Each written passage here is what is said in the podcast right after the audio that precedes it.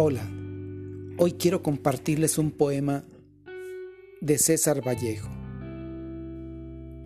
Los pasos lejanos. Mi padre duerme.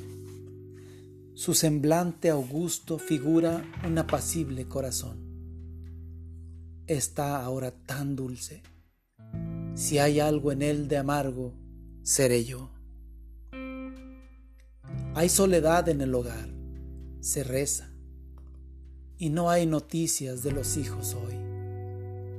Mi padre se despierta, ausculta la huida de Egipto, el restañante adiós. Está ahora tan cerca. Si hay algo en él de lejos, seré yo. Y mi madre pasea allá en los huertos, saboreando un sabor ya sin sabor está ahora tan suave, tan ala, tan salida, tan amor.